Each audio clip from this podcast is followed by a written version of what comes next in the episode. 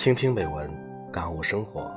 听众朋友，大家好，我是本期河南日报读报主播郎桥，欢迎收听今天的副刊散文《开往春天的火车》，作者陈伟。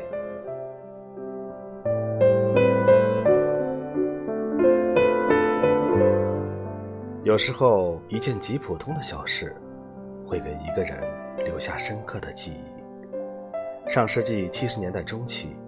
刚上小学，还是一个懵懂少年。一年深秋，我随父亲去百多公里外的豫东老家省亲。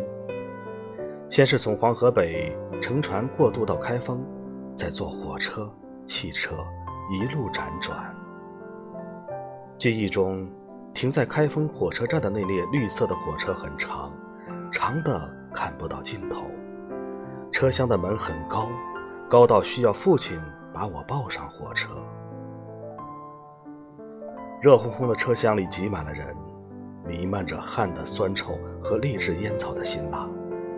行李架上塞满了破旧的包袱和凌乱的麻袋。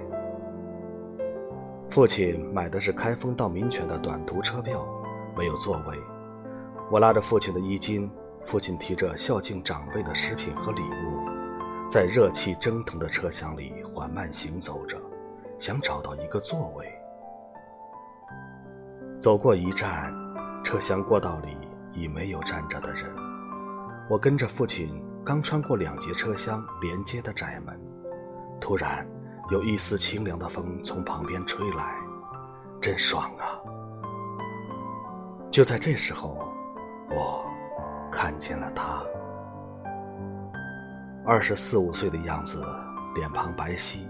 过耳的剪发齐齐地垂在嘴角，一身整洁的蓝士林衣裤已洗得泛白，一双方口布鞋显然被无数次洗刷过，黑腿尽灰，纤尘不染。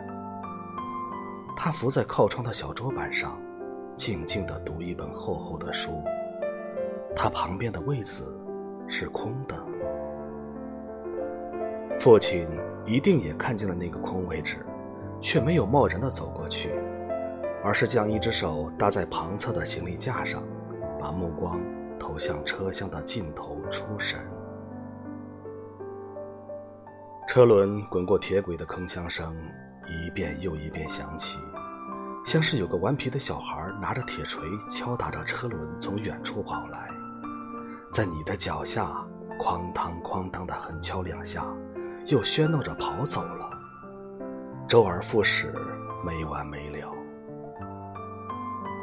听着单调的哐当声，想着那个顽皮的小孩，我不时地抬头看看父亲，又歪头看看正在读书的他。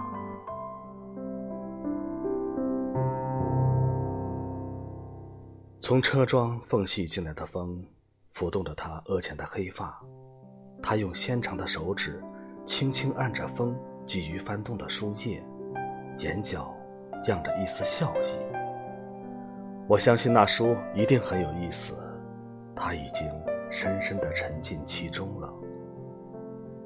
他不久就发现了站在过道上的我们父子俩。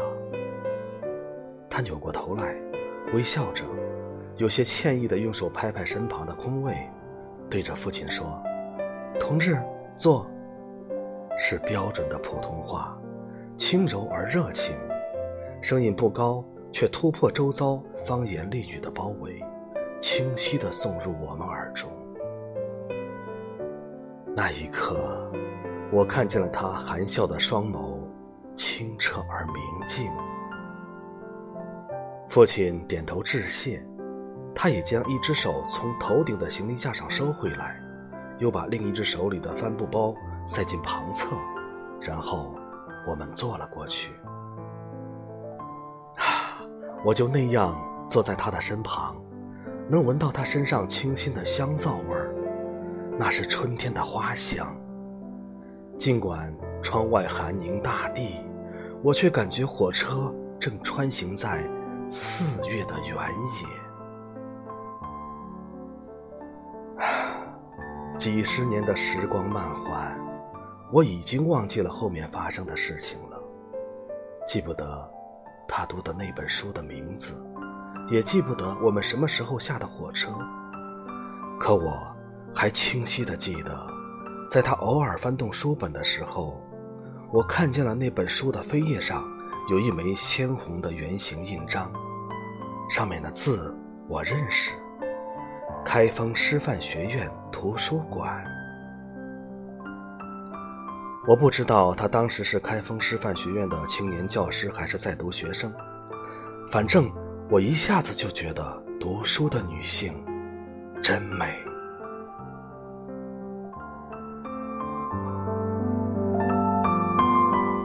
许多年后，当我也成为一名大学生，一次次踏上西去的列车，奔向远方读书的时候，那遥远的记忆就会苏醒。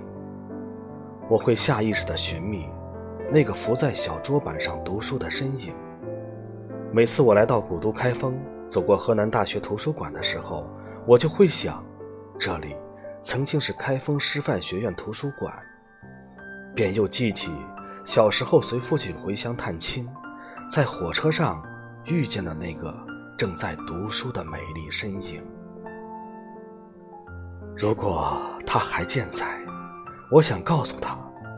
谢谢您，让一个少年认识了美。